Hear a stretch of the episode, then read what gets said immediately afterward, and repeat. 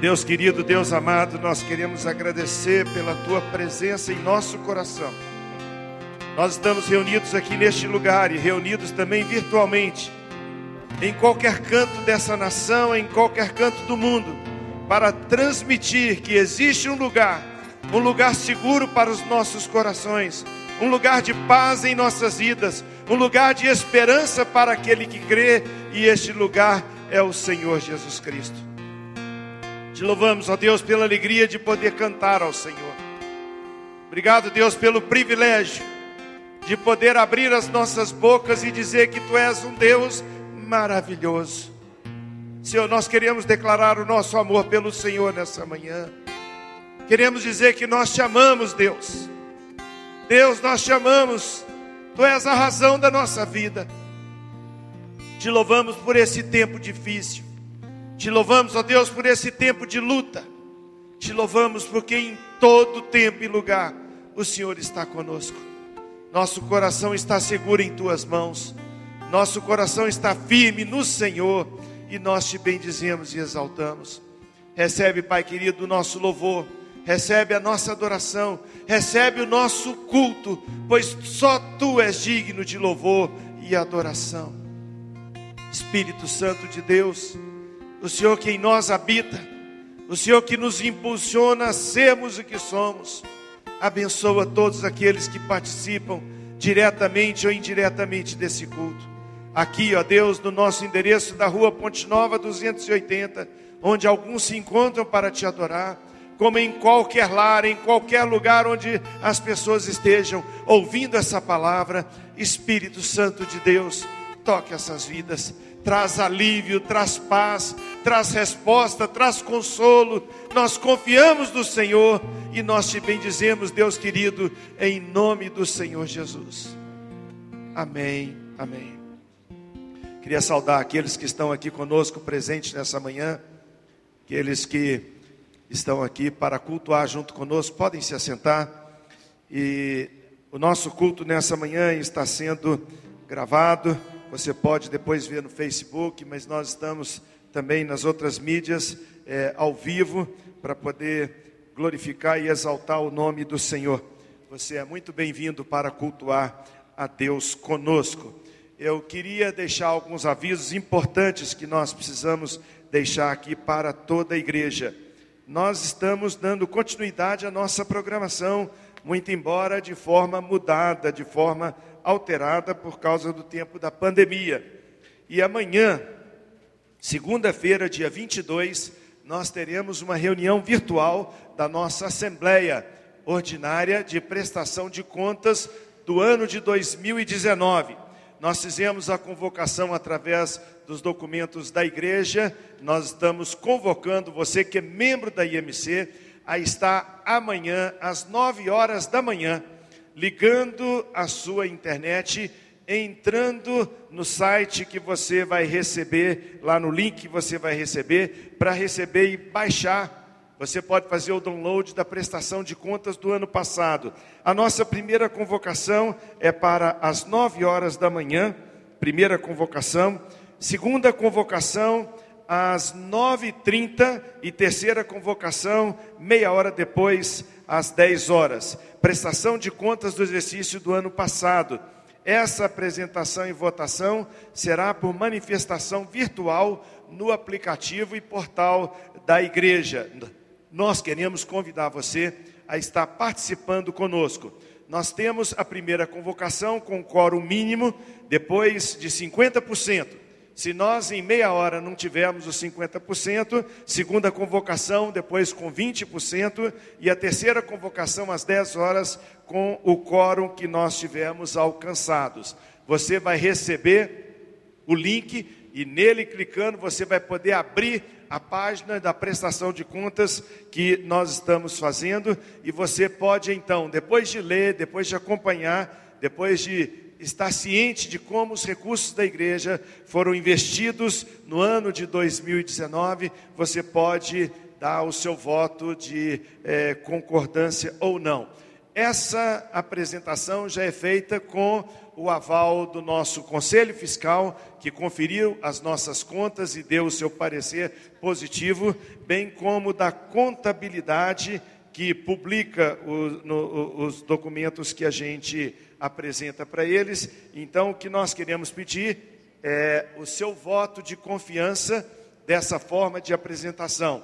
Uma maneira diferente, mas uma maneira também eficaz quando nós estaremos então mostrando para todos vocês que são membros da igreja como que nós investimos os recursos de dízimos e ofertas no ano de 2019. Você pode e deve participar dessa forma. Semana passada, quando estávamos aqui na segunda-feira na reunião da equipe pastoral, uma irmã veio aqui na igreja, a gente a atendeu e ela veio porque queria trazer os dízimos e as ofertas que ela tinha juntado na sua casa, bem como da sua irmã naqueles dias. E já inteirava mais de dois meses que elas não faziam isso, porque nós não estávamos tendo reunião é, é, na igreja, reunião presencial. E eu vi o interesse delas de vir aqui na igreja, trazer o seu dízimo e depositar no gasofilácio também a sua oferta. Eu quero dizer que esse ato é muito lindo, muito significativo, mas eu quero dizer que você pode fazer também a sua oferta e trazer o seu dízimo, não precisando vir à igreja. Você pode fazer isso através de transferência bancária. Nós acreditamos na fidelidade do povo da Igreja Metodista Congregacional. Não temos deixado de pagar nenhuma das nossas contas, não temos deixado de investir em nenhuma programação da igreja, porque você, membro da IMC, permanece fiel mesmo em tempo de crise, mesmo não estando aqui presencial. Os que estão aqui nessa manhã trarão, no momento oportuno, a sua oferta e seu dízimo nos gasofilácios da igreja, mas você pode fazer isso, mesmo estando na sua casa, fazendo a sua transferência bancária. Hoje, 19 horas, teremos a nossa reunião de bate-papo com os pastores. É, esteja ligado nas mídias da igreja, vai ser muito interessante, muito bacana estarmos juntos. Quero lembrar você dos nossos negócios solidários nós estamos dando preferência aos irmãos da igreja que têm algum tipo de serviço, alguma prestação de serviço, algum produto que vende, em vez de nós estarmos dando preferência aos de fora, estamos dando preferência aos irmãos aqui da igreja. Então, se você quer vender algo ou precisa adquirir algo, entre em contato nas nossas mídias sociais para saber como você então pode vender ou pode adquirir. Se você também tem um pedido de oração, a gente faz todos os domingos a recepção das orações aqui na nossa urna de oração. Se você não está podendo vir, mande uma mensagem. Ligue no telefone da igreja 32459009, fala com a nossa secretária Núcia, faça o seu pedido, entre em contato com um dos pastores, é, faça com que a gente consiga saber a sua necessidade, o seu clamor, para que nós possamos estar orando por você. Lembrando que ao longo da semana, quarta-feira, temos a nossa célula virtual às 20 horas. No sábado, programação da juventude, que desde ontem se tornou também programação presencial às 19 horas aqui na igreja. 19h30 aqui na igreja. Domingo de manhã temos programa do PPA e temos esse culto 10 para as 11 não fique isolado, entre em contato conosco, ligue a sua internet, é, esteja em contato, buscando de Deus direção para a sua vida. Eu quero agora passar a palavra ao pastor Léo Arouca, que vai estar trazendo uma mensagem de Deus ao nosso coração. Próximo domingo estaremos aqui novamente em um culto presencial. Nós estamos fazendo inscrição pela internet, porque os lugares que nós estamos aqui com afastamento bem grande, de dois metros, de uma, um, uma cadeira para outra, ela tem vaga limitada. Se nós passarmos do limite que essas cadeiras comportam, ou até mesmo a orientação que a gente tem na área médica, a gente vai fazer inscrição para um segundo, terceiro e quarto culto, se assim se fizer necessário. Então, se você deseja estar conosco, participando presencialmente do culto, entre na internet coloque o seu nome para que você possa participar de um turno. Depois, se tiver cheio, a gente vai fazer, programar um outro culto e assim sucessivamente. Quero convidar você mais uma vez a fechar os seus olhos e orar a Deus, pedindo que uma palavra venha trazida, venha ser trazida ao seu coração. Deus querido, usa a vida do pastor Leo Arouca agora. Assim como o Senhor tem usado em outras oportunidades usa com poder e graça. Que essa palavra viva e eficaz que vai sair dos seus lábios seja uma palavra transformadora. Nós te agradecemos pelo teu cuidado, pelo zelo do Senhor com a tua palavra e para conosco. Pedimos, Deus querido, que o Senhor venha aquietar o nosso coração, para que a palavra que vamos receber caia em solo bom na nossa vida. Que nós possamos receber essa palavra de bom grado e que essa palavra traga transformação nós queremos, Deus, continuar sendo cuidado pelo Senhor. Queremos continuar sendo guiados pelo Teu Espírito. Por isso, Deus, abençoa. Nós te agradecemos por aqueles que têm trazido os seus dízimos e ofertas no altar, aqueles que têm sido fiel à tua palavra em obediência ao que ela nos ensina. Repreende, Deus, o devorador na nossa vida e recebe, Pai querido, os nossos dízimos e as nossas ofertas e o nosso coração no teu altar é a nossa oração em nome de Jesus. Amém. Se você está aqui presente e trouxe a sua oferta, o seu dízimo, temos um gasofilácio no final, outro aqui na frente, e você que deseja fazer isso de forma bancária, em transferência, seja abençoado em nome de Jesus.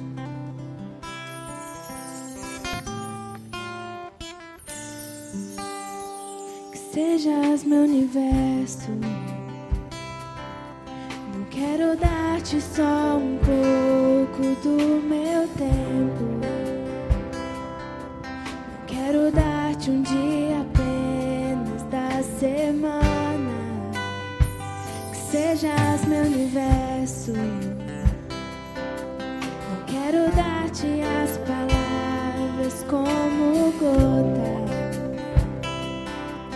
Quero que saia um dilúvio de bênçãos da minha boca.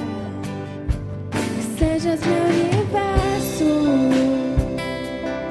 que sejas tudo o que sinto e o que penso.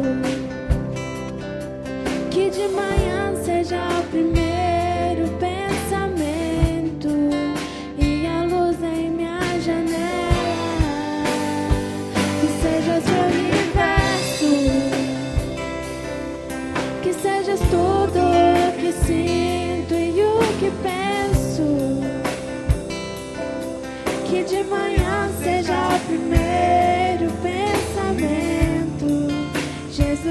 O meu desejo.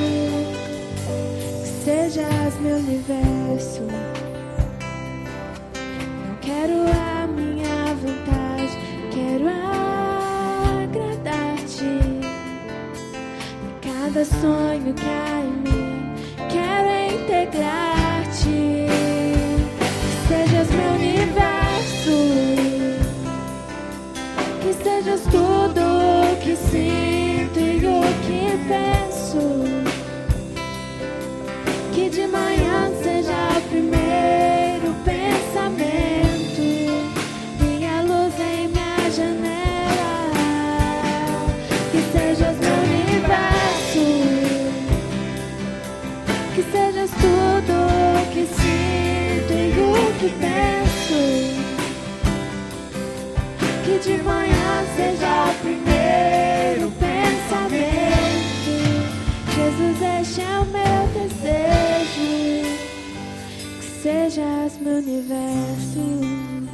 Aleluia.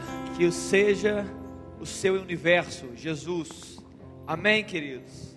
Louvado seja Deus. Pode se assentar. Pastor Helena, vem aqui. Irmãos, ontem à noite, eh, nesse primeiro culto presencial da juventude, obrigado, turma. Essa turma bonita estava aqui ontem também.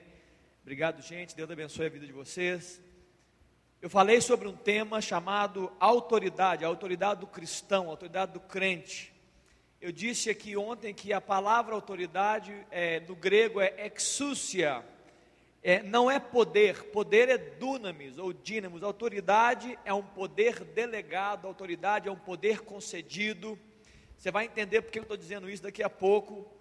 É, é, Deus, ele reveste a sua igreja, como ele é dono de toda autoridade, ele reveste a igreja dele, eu e você, que estamos aqui que estamos também no virtual, ele nos reveste dessa exúcia, autoridade, autoridade para romper romper no mundo espiritual, para tomar posse, para opor-se às obras do maligno. É isso que Deus dá. É uma autoridade, é um poder delegado, é uma autorização para, para andar em ambientes e romper com esses, esses ambientes por meio de autoridade.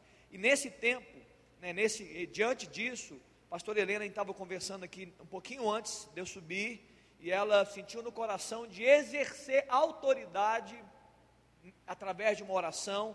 Então eu queria convocar todos vocês que estão aqui comigo, e você também que está em casa, se colocar na posição de oração e em autoridade a gente declarar a vitória do Senhor em algumas questões que Deus colocou no coração de Helena. Então, pastor Helena, queria te convocar aqui.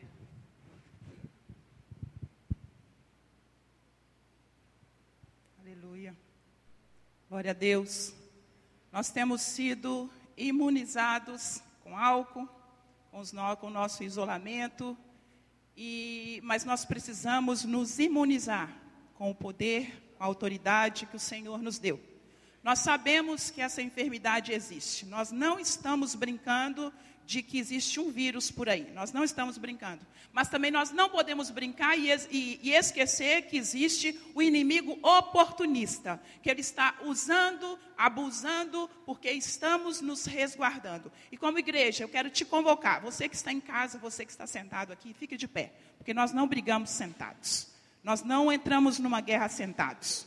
Nós guerreamos, nós tomamos a espada nas nossas mãos e nos revestimos nesta manhã com a armadura do Altíssimo. E declaramos nesta manhã, Senhor, derrotado todos os inimigos oportunistas que têm tentado e que têm muitas vezes conseguido é, parar a sua igreja. Mas nesta manhã, como igreja do Senhor, reunida neste lugar, nós declaramos, Satanás, você e seus anjos, parem, vocês seus anjos, agora nós os destruímos em nome de Jesus Cristo, porque nós sabemos que o poder do Senhor está acima de você, está acima da sua vontade. Toda obra maligna nos ouvidos, na mente, no coração, nos corpos, seja agora destruída, que caia por terra a armadilha, que caia por terra nesta hora, toda opressão que você está usando e entrando por este caminho, toda depressão que você está usando para entrar no coração e nas famílias, nós estamos dizendo, você bata em retirada agora dos lares, bata em retirada das nossas casas agora. Saia em nome de Jesus Cristo, que você volte para o lugar onde o Senhor determinou que você ficasse, no inferno. E se porventura você se levantar, é no derredor. Não toque nenhuma família.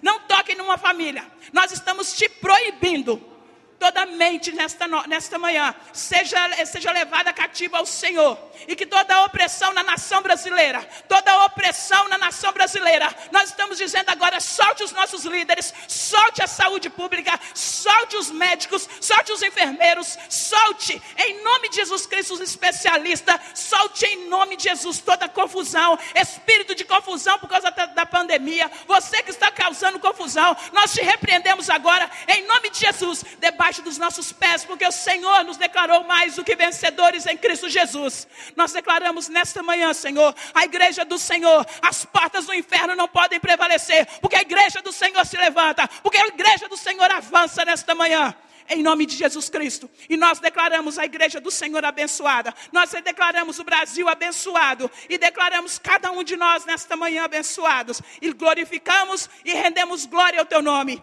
Deus, que o inimigo, que seja nesta hora, Deus, diante do Senhor e que o Senhor leve todas as obras dele para onde o Senhor assim determinar, para louvor e para honra do seu santo nome, em nome de Jesus Cristo. Amém e amém. Louvado seja Deus. Pode assentar, querido. É isso. Muitas pessoas não entendem. Mas quando você entender, você vai vivenciar. Eu disse ontem que Muitas vezes nós não entendemos o que nós carregamos, e se você não entende o que você carrega, então você não faz as lutas que você deveria fazer, você não se posiciona como deveria posicionar, por quê? Porque você está à mercê de um engano. Mas quando você entende quem você é e entende o que você carrega, então você se posiciona, e eu queria falar um pouco sobre isso essa manhã. Eu falei há umas três semanas atrás, o tema era a perfeita vontade de Deus.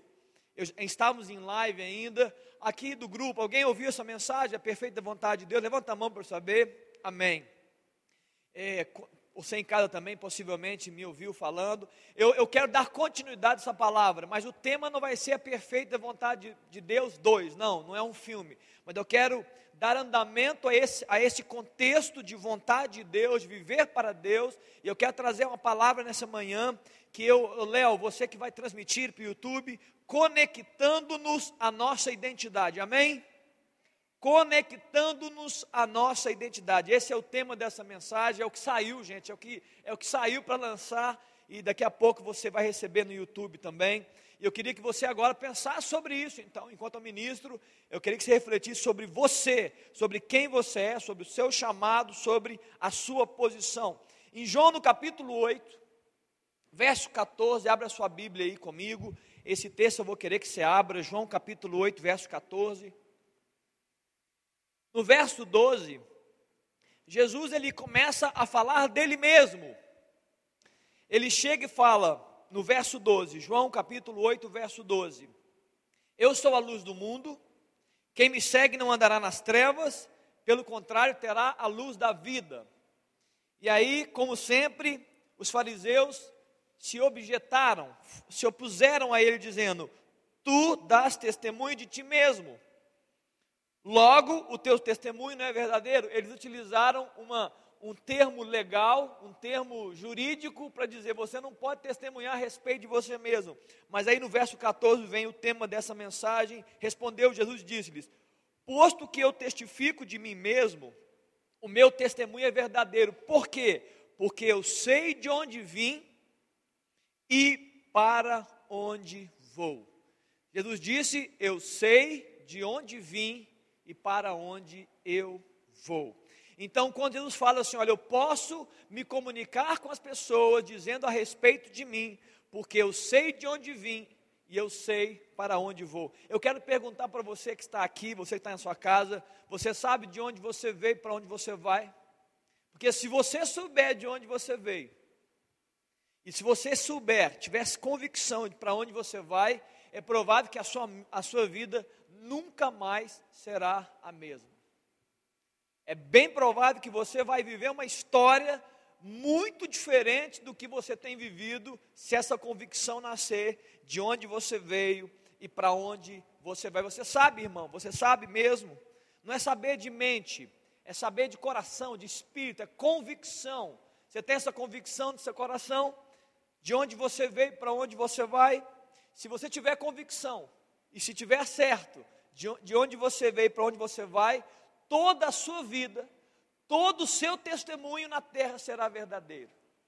Tudo que você declarar será verdadeiro, porque você realmente sabe de onde veio e para onde vai. Essa, essa, isso faz parte da nossa identidade. Quando um homem ou mulher sabem quem é e vive por aquilo que, que entende, que sabe, o seu testemunho é verdadeiro. Ele vai testemunhar verdadeiramente nessa terra. Em Efésios capítulo 1, no verso 4, a palavra de Deus fala que Deus nos elegeu nele, nos, nos escolheu nele antes da fundação do mundo. Está aí uma ideia de uma origem. Isso aqui é uma origem? Nossa origem é no Senhor, para as boas obras, para vivermos santos e irrepreensíveis. Efésios capítulo 1, verso 4. Nós fomos eleitos antes da fundação do mundo, no Senhor. Em Atos capítulo 17, no verso 28 fala que, pois nele vivemos e nos movemos e existimos, como alguns dos vossos poetas dizem, porque dele também somos o que? Geração. Nós fomos gerados em Deus. Então, quando o apóstolo Paulo fala esse texto, ele entendeu que ele foi gerado em Deus, então ele pode dizer naturalmente o que? Eu vivo nele, eu me movo nele e eu existo para Ele.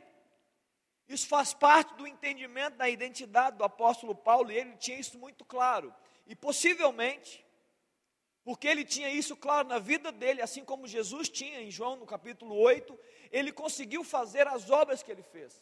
Ele conseguiu é, manifestar as coisas que ele manifestou. Por quê? Porque ele tinha convicção de quem ele era, do seu chamado, do seu ministério e a razão da sua existência. E aí, por que está dizendo isso, pastor? Porque se você sabe quem você é, o seu chamado e a razão da sua existência, não tem problema, não tem oposição, não tem dificuldade que vai te parar. Porque a convicção que você tem dentro do seu chamado e de quem você é, suplantam qualquer nível de oposição, seja espiritual, natural ou física. Como nós cantamos aí, quando ministrou a um lugar, porque todas as vezes que tiver um momento de dificuldade, nós saberemos em qual lugar nós vamos recorrer, em qual pessoa, em quem nós vamos recorrer, ao Senhor Jesus, e ali nós encontraremos descanso, força, ânimo, vigor novo para continuar a batalha. Agora, se você não tem convicção, querido, se você não sabe de onde veio, para onde você vai, qualquer luta que chegar te derruba. Qualquer luta que chegar te põe a escanteio, você muda, você muda a rota. Não, a luta está grande, então muda de rota, faz diferente. Você não está convicto em quem você é, no seu chamado. Eu queria nessa manhã é, é, mexer com você. Eu queria né, mexer com as suas estruturas. Você pudesse pensar e refletir e pudesse até é, buscar entendimento sobre a sua vida, sobre as suas escolhas atuais, sobre a forma de você agir e reagir no mundo porque você tem uma identidade e eu quero falar sobre isso. Vamos abrir um texto comigo, esse texto também eu quero abrir. Romanos no capítulo 8.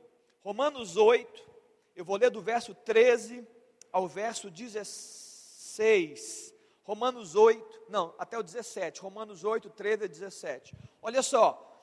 Porque se vivemos segundo a carne, caminhais se viverdes, perdão, porque se viverdes segundo a carne, caminhais para a morte, mas se pelo Espírito mortificados os feitos do corpo, certamente vivereis. Pois todos que são guiados pelo Espírito Santo de Deus são filhos de Deus.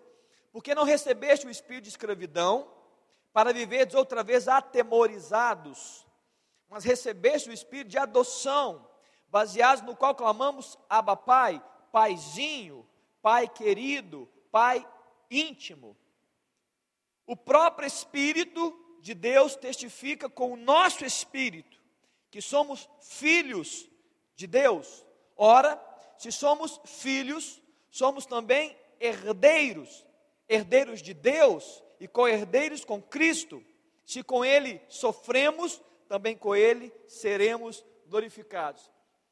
Antes do andamento, eu queria dizer que eu peguei esse texto e eu ministrei na minha célula de quinta. A gente faz célula segunda e quinta. E eu trouxe esse texto, estava muito forte no meu coração. E eu acabo de lembrar que nessa célula está a minha sogra. E hoje a minha sogra faz aniversário, ela não está aqui conosco. Um beijo, Jane. Deus te abençoe. Fazer um, fazer um, um né, fazer um, é, é, é, como é que chama? Fazer um jabá aqui para minha sogra, né, para poder fazer, fazer um almoço legal para mim. Deus te abençoe, Jane. Fica na paz do Senhor aí, daqui a pouco a gente almoça junto. Então, queridos, eu estava pensando sobre esse texto, sobre sermos filhos e filhas de Deus, amém? Filhos e filhas. E dentro desse contexto caótico de mundo, um mundo é, é, totalmente contaminado, um mundo que a palavra de Deus fala que jaz no maligno, um mundo que tem ofertas e mais ofertas para a sua carne, para você é, é, se permitir cair nas paixões da carne. Há uma pergunta: é possível estar no mundo, trabalhar, conviver com pessoas e se manter incontaminado? Você já perguntou isso alguma vez no seu coração? É possível estar no mundo, trabalhar, conviver, comprar, viajar, se movimentar e se manter incontaminado? E viver como um filho de Deus? Ou será que essa história de ser filho de Deus é só para o futuro, é só para o céu? Será que essa vida de Deus é só para o céu? É para agora? Eu respondo o seguinte: não é apenas possível, como é exatamente, exatamente esse o nosso chamado. Exatamente esse. Esse é o chamado para os filhos e filhas, se, man se manterem incontaminados no mundo e apresentarem uma ideia, um reino, um ensino, um valor que o mundo não conhece. A própria palavra de Deus fala que o Espírito de Deus que o mundo não vê e não conhece. Então nós, por meio disso, como filhos e filhas, pisamos na terra, pisamos no mundo e nós somos aqueles que transmitem a palavra. Deus te convoca, irmão, Deus convoca você que está na sua casa a, ser, a manifestarmos o reino de Deus. Esse é o chamado, essa é a nossa identidade. É para isso que existimos, para manifestar o reino de Deus. Isaías no capítulo 32, é, não precisa abrir não, que eu vou ler rapidamente. Esse texto fala, depois você lê na sua casa, Isaías 32 fala sobre um reino de justiça, onde um rei, ele reina just, com justiça. E você pode ler e falar assim: será que esse texto está falando sobre a segunda volta de Jesus, quando ele reinará com justiça? Pode ser, eu não preciso me travar com essa interpretação. Mas o que importa é que neste reino de justiça, a Bíblia fala no verso 1 do capítulo 32 que os seus príncipes governarão com retidão. Em um reino de justiça, os príncipes governam com retidão. E a Bíblia fala que nós somos esses príncipes que governarão com o rei em retidão. Aí você pode falar assim, mas pastor, eu acho que isso é só no futurão, hein? Não, queridos.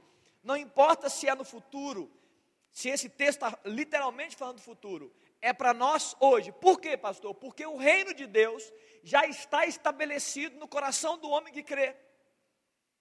O reino de Deus já está dentro de nós. Então, por mais que você fale assim, não, Léo, vai haver um reino de justiça pleno, o Senhor governando, queridos, vai haver mesmo. Mas Jesus já estabeleceu isso no, no meu coração e no seu coração. Então nós deveremos governar, ou nós devemos andar no mundo com o quê? Com, com retidão, como príncipes e princesas do Senhor. Certa vez em Lucas no capítulo 17, os fariseus perguntando, questionando a Jesus a respeito do reino. Quando virá o reino? Onde está o teu reino? E ele disse: O meu reino não vem com visível aparência, e não dirão ele aqui ou lá está ele, porque o meu reino está dentro de vós. Jesus andou toda a sua vida na terra ensinando, pregando o evangelho, é, ministrando as pessoas, abrindo a mente das pessoas, libertando as pessoas, para quê? para é, incluir, para, inserir o reino dele no coração do ser humano. Então, sim, o reino de Deus, esse reino de justiça, está estabelecido, está, está aqui dentro de nós. Então, nós, como os príncipes, somos aqueles que manifestam, que vivem em retidão. Esse é o chamado, faz parte da nossa identidade. No mesmo capítulo 32, no verso 8, fala: Mas o nobre projeta coisas nobres, e pela sua nobreza perseverará. O nobre projeta coisas nobres e na sua nobreza perseverará. A minha pergunta é: será que no céu não vamos precisar perseverar? Não, é para agora. Perseverança para agora, é manter-se firme na nobreza, é manter-se firme na retidão, é andando como príncipe nessa terra. Isso faz parte da nossa identidade. Qualquer coisa fora disso nós estamos, nós estamos ainda fugindo ou, ou criando atalhos ou nos desviando do propósito de Deus. Vocês estão me entendendo aqui? No, no, amém? Não? Levanta sua mão aí. Está me entendendo? Amém? Está me entendendo em casa? Levanta sua mão aí. Estou te vendo aqui, né? Mas Deus está vendo. Eu não estou vendo, não. Queridos, esse é o chamado para nós. A vida é um grande risco. Sim ou não? Nós estamos aqui, pastor Helena orou nós estamos em um tempo de pandemia e a vida é um grande risco. Eu tenho aprendido que para viver as coisas de Deus, eu preciso aprender a lidar com esse risco. Por que eu estou falando de risco? Porque o que é risco, no final das contas? Risco é quando você aposta em algo, né, seja um negócio, e você fala assim, não, mas é muito arriscado. Por que, que é muito arriscado? Porque a possibilidade de perda é grande. Sim ou não? Você fala, olha, é muito arriscado isso, porque a possibilidade de perda é grande. Queridos, a vida é um grande risco. Sabe o maior desafio que você tem na sua história, na sua vida, é você aprender a vencer o medo de perder. Você precisa aprender a vencer o medo de perder. Por quê, pastor? porque você vai perder. Você vai perder. Se você, o quanto antes você aprender a vencer o medo de perder, melhor será para você. Porque você vai perder, querido, você andando com Deus, você vai abrir mão. Andar com Deus, você vai renunciar. Você vai fazer isso. Você vai perder. Quanto mais você buscar Deus, quanto mais você entregar a sua vida para Ele, mais você perceberá que o, o melhor que essa terra pode oferecer para você, sem Ele, não fará sentido. Se hoje as coisas do mundo fazem sentido, eu te garanto que quanto mais próximo você andar com Jesus, quanto mais influenciado pelo Espírito Santo, menos as coisas do mundo farão sentido. Em contrapartida, queridos, em contrapartida, quanto mais andando com Jesus de lado, quanto mais caminhando com Ele, seguindo seus passos, eu te garanto que o que você vai querer na sua história, que você vai querer na sua vida, você está em casa também, é perguntar para o Senhor Jesus: Jesus, onde o Senhor quer que eu vá? Porque eu sei que onde o Senhor quer que eu vá, o Senhor estará comigo, e então fará sentido. Viver, viver uma vida, é, é uma vida aleatória, uma vida ao léu, é, eu estou falando de mim mesmo, não vai fazer sentido nenhum quando você anda com Deus. E sabe o que é triste? Vai, vai gerar em você, vai gerar no ser humano, cada dia mais frustração em cima de frustração. O homem que quer riqueza, ele não se sustenta com a riqueza, ele quer mais riqueza. O homem que quer o prazer, ele busca o prazer e não se sustenta com o prazer, então ele quer cada dia mais prazer. Por quê? Porque ele não está andando nos caminhos que Deus colocou ele para andar. Dentro da nossa estrutura física, emocional e espiritual, há um caminho claro de Deus, um caminho de paz, um caminho de, de retidão, um caminho de alegria, um caminho de leveza. E muitas vezes nós estamos nos perdendo porque nós não estamos entendendo isso, nós estamos falhando nessa decisão. Em Atos capítulo 20, o apóstolo Paulo parece que entendeu isso. Parece não, ele entendeu isso.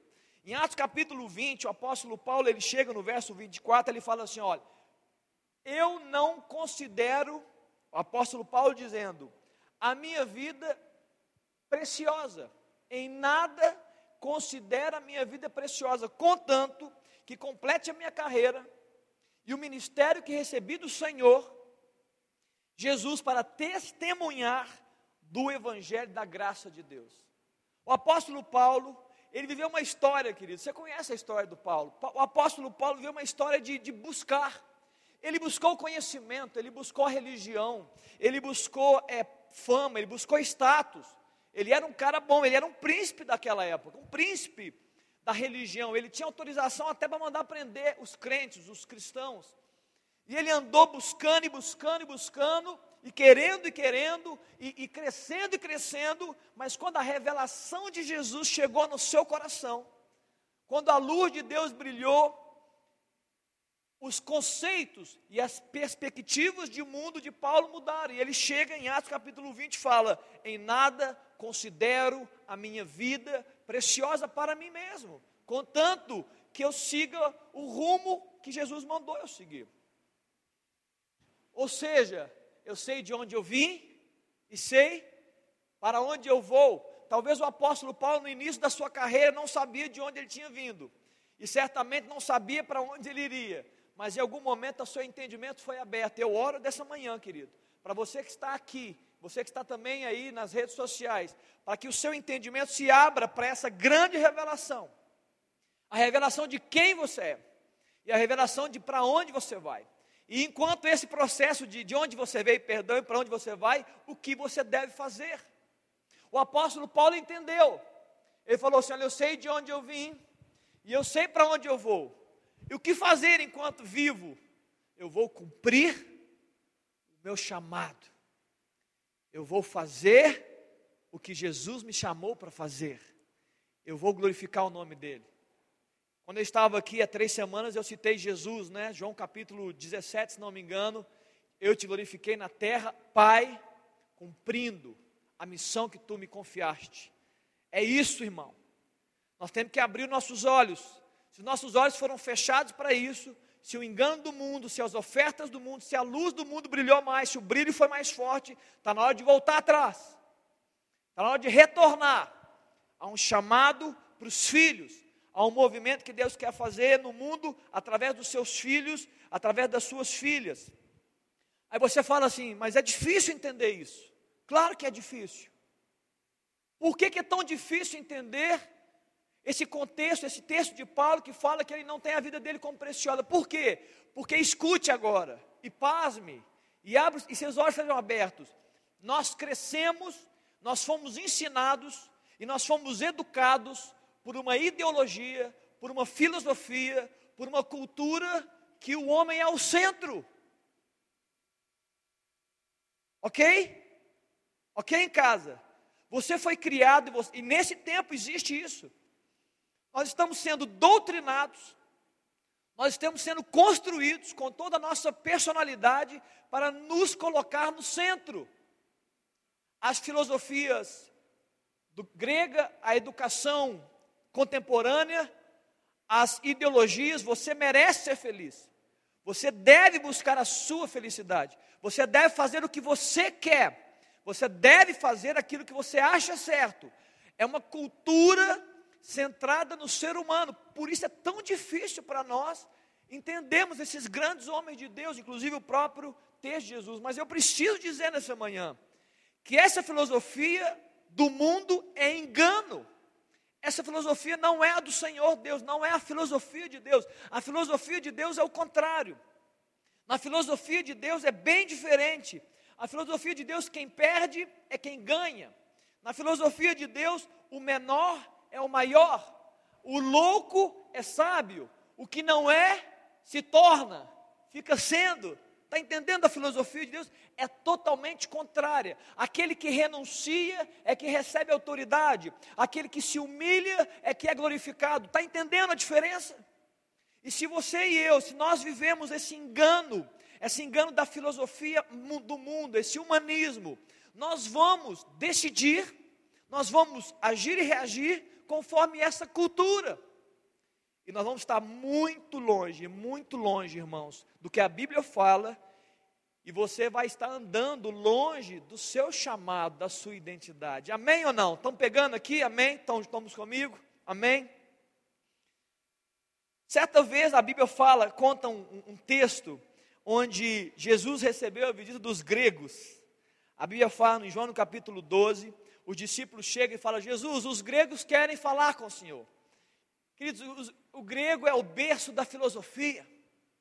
A mitologia grega fala sobre homens deuses, deuses, é, é, deuses que são metade homem e metade Deus. É uma história humanista. São filosofias incentivaram, instruíram o Império Romano, isso alastrou por todo o Ocidente e Oriente, está muito forte a filosofia, a educação, uma educação humanista. E aí Jesus chega e os gregos vêm falar com ele, e Jesus vem e fala assim: então tá bom, pode trazer que eu quero dar uma palavra para os gregos, eu quero dar uma palavra para o mundo, eu quero dar uma palavra para a filosofia atual. Ele chega em João no capítulo 12, no verso 23, ele chega e fala assim: olha, é chegada a hora de ser glorificado o Filho do Homem.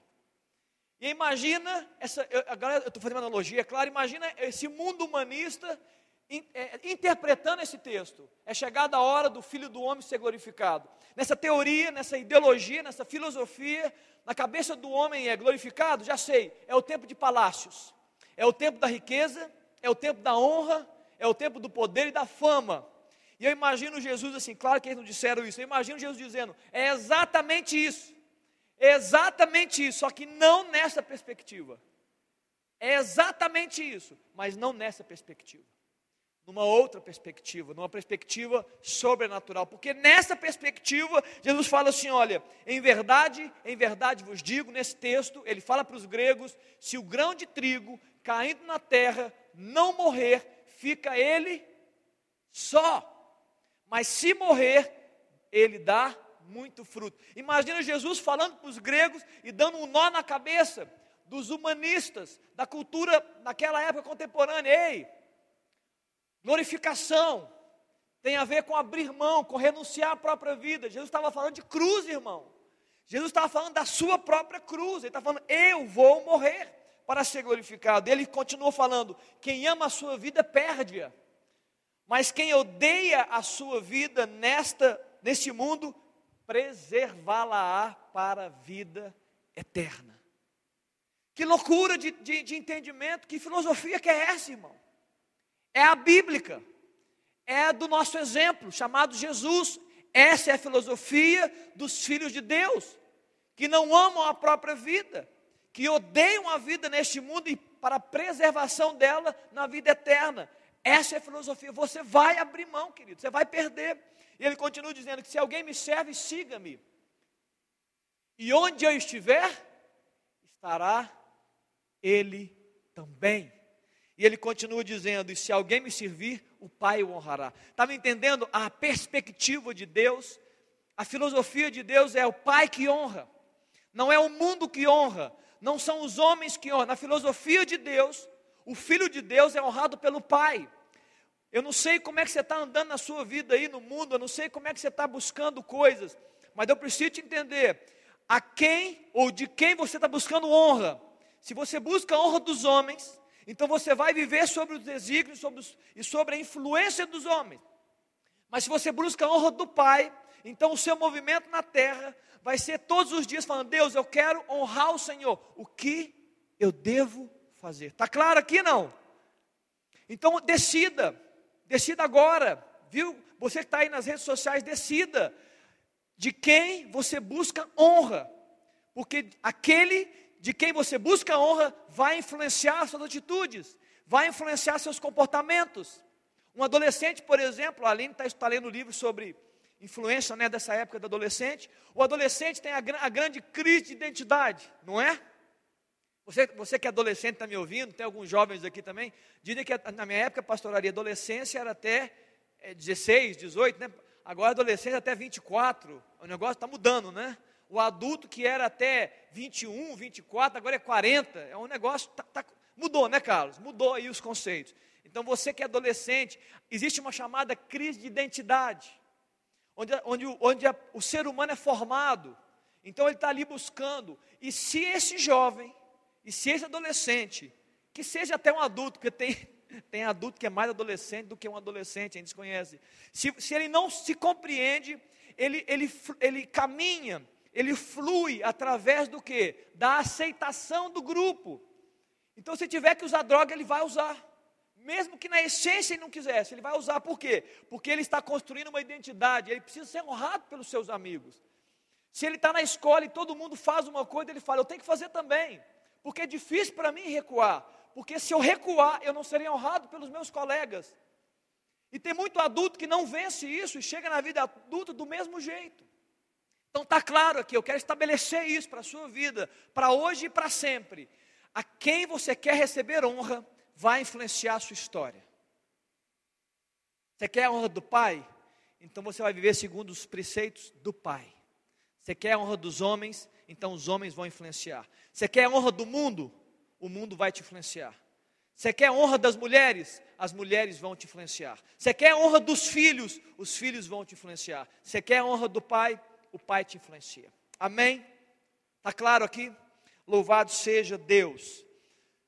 Muito bem, eu, queria, eu li o texto de Romanos e não falei sobre ele. Né? Deixa eu terminar minha mensagem falando do texto de Romanos, capítulo 8, que eu li. Vamos voltar em Romanos, capítulo 8. Eu quero encerrar com esse texto e eu quero extrair três coisas de Romanos, capítulo 8, do verso 14 ao verso 17. Amém? Romanos 8, 14. Três coisas eu quero extrair desse texto. Primeira coisa, todos a respeito da sua identidade, ok, querido? Se localiza aí. Todos que são guiados pelo Espírito de Deus são filhos de Deus. Primeira coisa que eu quero ressaltar sobre a sua identidade, sobre ser um filho de Deus nessa terra. Primeira coisa que eu quero falar, eu vou, eu vou dar um, eu vou fazer com muita calma, para que você grave. A primeira coisa é: saia do centro, saia do controle da sua vida. É a primeira coisa. Saia do governo. A palavra de Deus está dizendo aqui que aqueles que são guiados pelo Espírito de Deus são os filhos de Deus. Então, primeira coisa que você tem que sair daqui: Sua identidade te reporta isso. Põe Jesus no governo, no trono da sua vida. É isso, a primeira coisa. Um filho de Deus é guiado pelo Espírito de Deus. Ele está sob o senhorio, ele ama ser governado por Deus, ele ama escolher a Deus. Pastor, o que, que eu ganho com isso? Né? A gente fica sempre perguntando o que, que eu vou ganhar. Queridos, provavelmente você vai começar perdendo muita coisa, mas depois você vai ganhar coisas que você nem imagina. A palavra de Deus fala: quem abrir mão vai ganhar nessa terra e no futuro. Mas eu quero dizer uma coisa que você vai perder. Sabe o que você perde quando você tem Deus no centro da sua história? Quando você reconhece isso, você, você vai vencer. Só com esse primeiro item, você vence muitas das sabotagens da sua alma, muitos dos pensamentos malignos que chegam. Sabe por quê?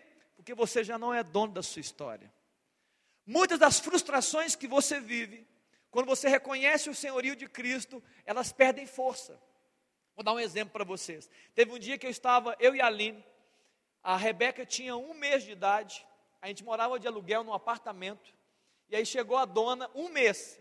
A Aline perguntou: Eu posso colocar um armário? Pode sim, é inquilina. Nós podemos, você pode, eu posso pintar o quarto da minha filha? Pode sim. Eu posso fazer uma decoração de criança? Pode sim. Fizemos tudo. Rebeca com um mês. Bercinho lindo. Era roxo o quarto, Aline? Roxo. Um quarto roxo, borboletinha, florzinha, tudo ali. Com um mês, eu estava no trabalho, a Aline me liga. Léo, pediram um apartamento. Que? Mas não podia pintar, não podia. É porque o contrato está encerrando e ela disse que quer o apartamento. A Aline estava, gente, imagina uma mãe de um mês, uma mãe de um mês, ela já está sobre efeito de não dormir. Uma mãe de um mês já está chorando pelos cantos. Imagina uma notícia dessa. A Aline chorando de um lado e eu chorando do outro lado. E eu falei, Aline, à noite a gente conversa, porque eu não sei. Eu não tenho nem ideia do que fazer. E eu cheguei, queridos, com esse entendimento, e eu fui para o banheiro, eu fui para orar, falei, Deus, isso não é problema meu, não. Vou, desculpa, pai, mas eu vou entregar nas suas mãos, porque eu não sei o que fazer. Eu, eu, não, eu não descumpri contrato, eu não, eu não criei nada, eu não estou forçando nada. Eu estou vivendo, tentando viver dignamente, vivendo como um nobre na terra, fazendo o meu melhor. Deus, se eu quiser resolver, o Senhor resolve. Aí eu cheguei em casa, estava tomando café, ou seja, todo o sentimento de frustração já foi no banheiro. Deixei no banheiro, entendeu? Acabou. Está entregue nas mãos do Senhor. O que Ele quiser fazer, está fazendo, gente. Eu vivo para Ele. Cheguei em casa, Aline, comecei a rir no café. Comendo um pão, comecei, comecei a rir. Não, não me aguentei. Comecei a rir. comecei a rir. Ali vocês, cara, é louco. Casei com um cara doido. Estamos com um problema na mão e ele rindo. E aí a Aline falou assim: olha, o que está acontecendo? Eu falei, Aline, eu estou louco para saber o que, que Deus vai fazer. Mas por quê? Porque saiu do controle. Eu perdi o controle, eu não sei o que fazer ali, mas eu estou louco, eu estou uma expectativa tremenda, porque alguma coisa ele vai fazer, e quando ele fizer, nós vamos ficar como quem sonha. Querido, eu, não vou, eu, não, eu vou só atalhar a história. Nós ficamos mais seis meses lá e Deus nos deu um apartamento. Nós compramos um apartamento depois. Mas o que importa é nível de frustração zero. Quando você entrega, querido, quando você morre para o Senhor, sabe o que acontece com a gente? A gente perde a força até de ficar triste. A gente perde a força até de ficar é, é, mendigando migalhas. Não, mas e aquilo e aquilo outro? Queridos, é de Deus é, você, você vive nele, você se move nele, e é por causa dele que você existe. Então, a primeira coisa que eu quero falar é que você deve sair do controle. Um filho de Deus deve abrir mão do controle da sua própria história. Amém? Um filho de Deus, ele deve ser guiado pelo Espírito de Deus. Verso 15: Porque não recebeste o espírito de escravidão para viver outra vez atemorizados, mas recebeste o espírito de adoção baseados no qual clamamos Abba Pai, queridos. Esse texto fala de muitas coisas. A primeira coisa que ele fala, fala sobre intimidade. Ele está dizendo que você recebeu um espírito de adoção, na qual você tem acesso ao Pai, onde o Pai que honra é o Pai próximo, é o Pai perto, é o Pai que está te ajudando, é o Pai que é junto, que Ele anda com você, que Ele vai com você, que Ele guia os seus passos, está junto. Você pode ter acesso a Ele, você pode chamá-lo de Paizinho, mas o importante nesse primeiro texto é que você um filho de Deus não anda escravo de nada. Um filho de Deus não anda escravo de nada, e porque não anda escravo de nada, não tem medo de nada. É o que está escrito aqui, olha. Querido, um filho de Deus anda com asas, um filho de Deus é livre, um filho de Deus anda leve, por quê? Porque ele não é escravo, ele não está preso às circunstâncias, um filho de Deus não está preso a notícias, um filho de Deus não está preso ao que ele vê, por quê? Porque as coisas que ele vê não são as coisas que os guiam, amém ou não? Eu acabei de falar, quem guia um filho de Deus é o Espírito de Deus, não são as circunstâncias. Então, um filho de Deus, ele não tem medo, ele é livre, ele anda com o coração aberto, ele está apto para vencer qualquer dificuldade. Por quê? Porque ele não teme, ele não está preso. Golias chega e se apresenta diante do povo, o povo teme. Davi chega para ele e fala assim: o que está para eles? O que está acontecendo? Há um gigante que está afrontando o povo, e ele chega e fala assim: Mas quem é esse incircunciso? Quem é esse inimigo para afrontar os exércitos do Deus vivo? Então aqueles homens estavam temendo a própria morte. Davi fala assim: ó, Ei, eu não vou diante de Golias no meu nome. E ele chega para Golias, você sabe muito bem, e ele fala assim: Olha, você vem contra mim com escudo, espada e lança, mas eu vou contra você em nome do Senhor dos Exércitos. É Ele que decide o fim da batalha. Ele podia até morrer. Aqueles, aqueles rapazes da Babilônia, Sadraque, Mesaque e Abidnego, o, o, o é, não sei, era Nabucodonosor, não sei, era o rei da Babilônia, o imperador da Babilônia, falou assim: olha, ei, vocês não vão se prostrar, porque se você não se prostrar, vocês vão morrer. E aqueles homens falam assim: ei, preste atenção, você não nos conhece, nós temos identidade, nós sabemos quem nós somos e para onde vamos. Então fica sabendo, nós não vamos nos prostrar. Nós podemos, mas vocês vão, se não fizerem isso, vocês vão jogados na fornalha. Amém. Se Deus quiser que nós vivamos, viveremos. Senão nós vamos morrer. Mas nós sabemos para onde nós estamos indo, entendeu a identidade desses rapazes? E por alguma razão Deus chegou e não deixou que eles morressem. Jesus foi na fornalha e aquele imperador fala assim: quem é o quarto? Nós não jogamos apenas três, nós não jogamos apenas três, mas há um quarto homem que parece o filho dos deuses. Jesus estava lá com eles, querido, na fornalha, cuidando, né, tirando, é, é, apagando o incêndio. Muitas vezes é isso que você precisa, dentro da sua identidade, da sua fé, de entender que Jesus vem para apagar os incêndios da nossa vida. Se ele, se você está sendo guiado pelo Espírito, é claro, essa é a questão, essa é a base. O apóstolo Paulo não se sentia escravo de nada. Ele vivia as loucuras da sua história, loucuras da sua, do seu ministério.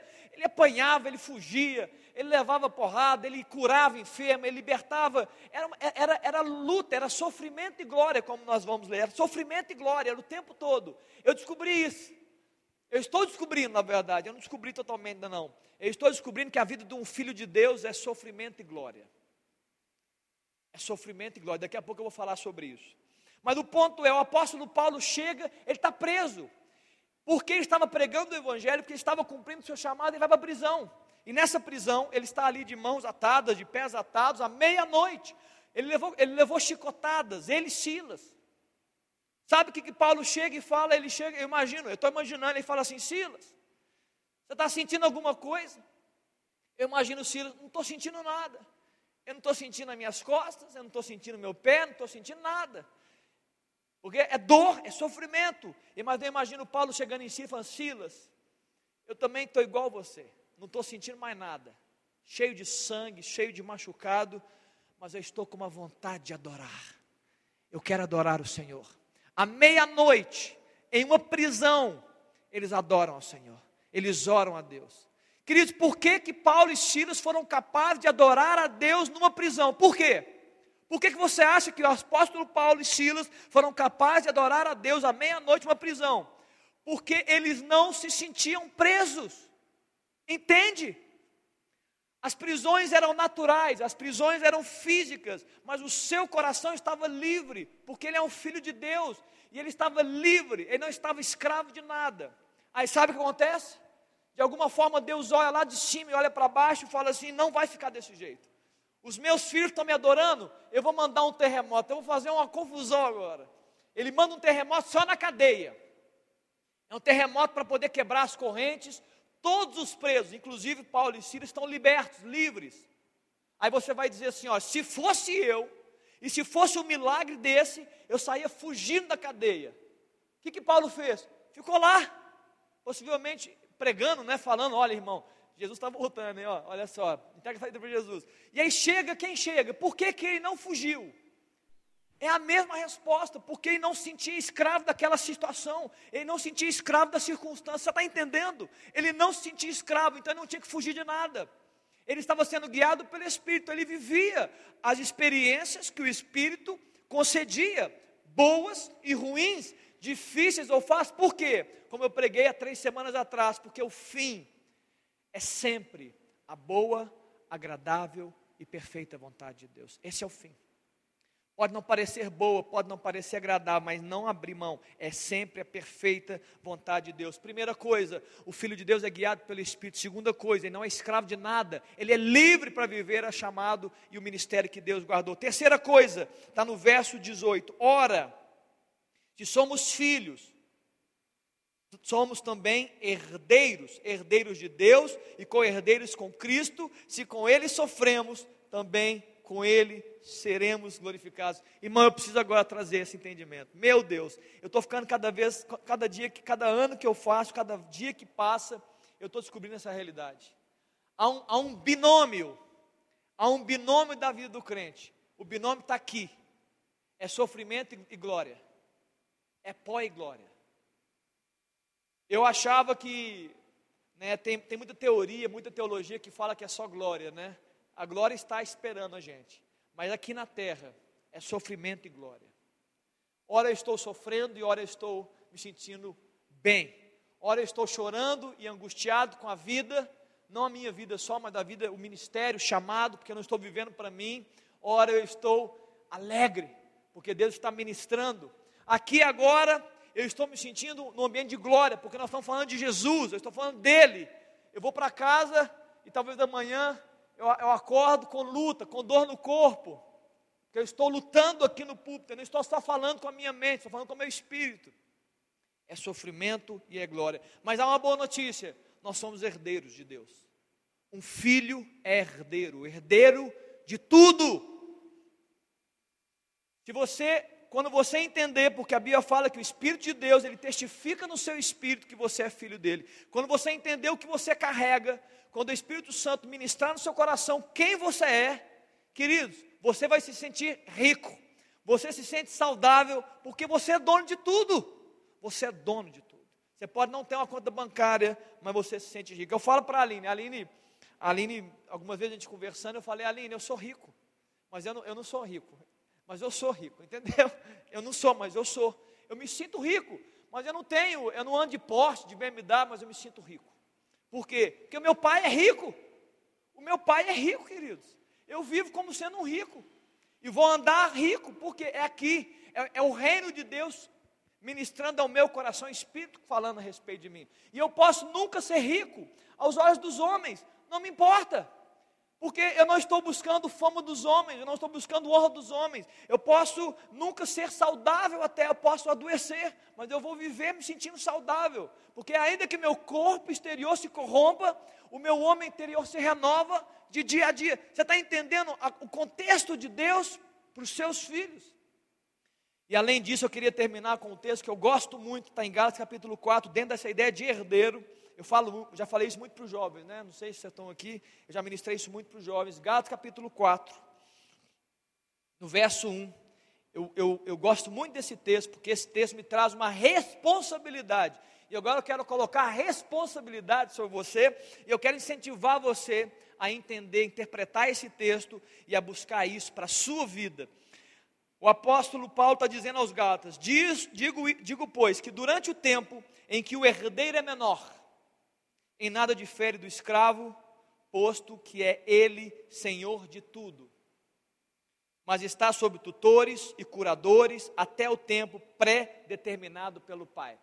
O herdeiro é dono de tudo, mas enquanto ele é menor, ele não tem posse na herança. Ele está sob tutores e curadores. Está claro até aqui? Espiritualmente falando, é bem igual. Nós somos chamados como filhos para sermos herdeiros. E muitas vezes você se questiona: por que, que eu não tomo posse?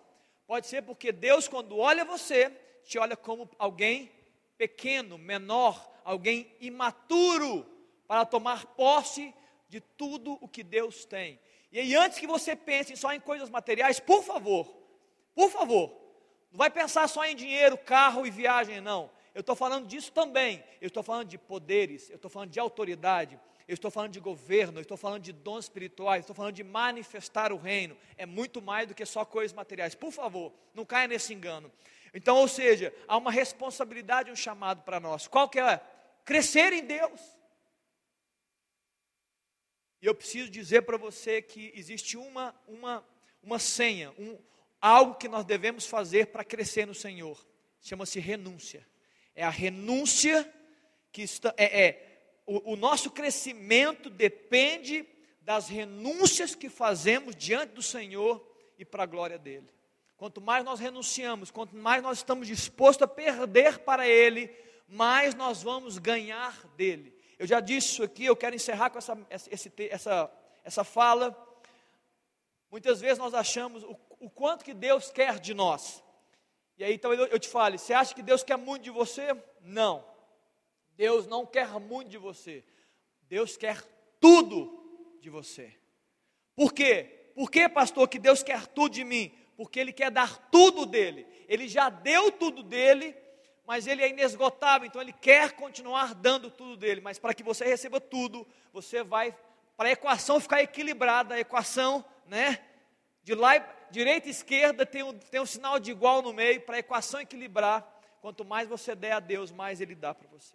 Quanto mais você faz assim, Deus, eu estou entregando a minha vida, eu estou renunciando a minha história, eu quero ser guiado pelo teu espírito. Deus, eu não quero andar escravo nesse mundo. Deus, eu quero ter acesso ao Pai, eu sou adotado, eu sou filho.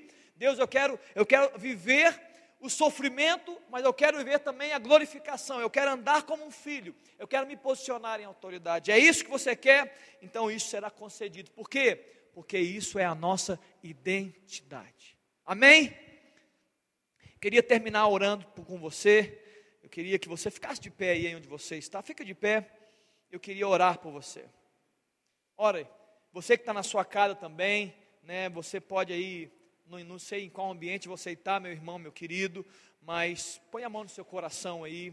Né? Eu queria que você agora parasse o que está fazendo, se estiver em casa, né, ouvindo a mensagem fazendo outras coisas, dá uma parada, desliga a torneira, né, desliga o fogo, senão vai queimar, cuidado aí, senão vai queimar a comida eu queria agora orar junto com você, junto com você. Eu queria que você é, é, se, se abrisse, abrisse seu coração para Deus, para o Pai nessa hora. Porque, na verdade, é o Pai que vai nos honrar. Então, nós estamos vivendo uma vida como filhos vivendo uma vida buscando a honra do Pai. Eu queria que isso, esse, esse entendimento fosse aberto, escancarado na sua vida. Que, que o Espírito de Deus tomasse conta do seu corpo e falasse assim: é isso que você vai viver. E enquanto Deus faz isso, Ele declara o seu chamado, Ele declara que você deve fazer os seus comportamentos, suas escolhas. Vamos fechar os olhos juntos e vamos orar. Põe a mão no seu coração. Senhor Jesus, a tua palavra, Deus, nos dá sentido Deus, o Senhor mesmo, o Senhor declarou que o Senhor sabia de onde vinha e para onde ia. Deus, o Senhor sabia tudo, o Senhor sabia quem o Senhor era e para o que o Senhor estava aqui, e a razão do Senhor estar aqui e o que o Senhor tinha que fazer. E por isso, Deus, o seu testemunho era verdadeiro e ninguém podia negar quem o Senhor era. Ó Deus, que nós possamos viver dessa forma também. Deus, o apóstolo Paulo, um homem comum como nós, um homem sujeito às mesmas paixões, também teve essa revelação no coração. Os seus olhos foram abertos, sim. O apóstolo Paulo teve os olhos abertos, a luz do Senhor brilhou, e ele também entendeu esse grande contexto de não viver a vida para si mesmo, de em nada considerar preciosa a vida para ele mesmo. Deus, nós somos teus filhos, e a tua palavra nos fala, Deus, que é assim que um filho do Senhor vive: vive para ser honrado pelo Pai não vive para o mundo, não vive para as coisas do mundo e não vive para pessoas. Nós, nós vivemos para sermos honrados pelo Pai e seguimos teus passos. Jesus, toma cada um que está me ouvindo nessa noite. Ó Deus, que essa luz, essa revelação de Cristo, que chegou até o apóstolo Paulo, citado nessa mensagem, ó Deus, e que, claro, tem chegado ao coração e à mente de muitos e muitos filhos e filhas do Senhor, ó Deus, nessa manhã, nessa manhã Deus, possa ser escancarado o nosso entendimento. Aqueles que estão aqui, aqueles que estão em casa, Deus, nós vivemos para honrar o Senhor. Ó Deus, que, nosso, que a nossa mente se abra, que nosso entendimento, ó Deus, seja aberto para essa revelação. Que nós possamos viver isso, ó Deus, entender esse chamado do Senhor. Para Deus andarmos guiados pelo Espírito Santo de Deus. Não a Deus por vistas, não a Deus por circunstâncias, não a Deus como foi cantado aqui por reinos, porque os reinos passam, os governos passam, a doença passa, mas o, o trono do Senhor é imutável, infalível e ele permanece para sempre.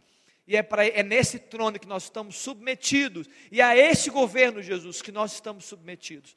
Pai, que essa palavra, Deus, nos atinja, que essa semente, ó Deus, nos influencie todos os dias da nossa história, e é a minha oração, Pai, nessa manhã, em nome de Jesus. Amém, queridos? Você pode dar uma salva de palmas para Jesus aqui? Louvado seja Deus.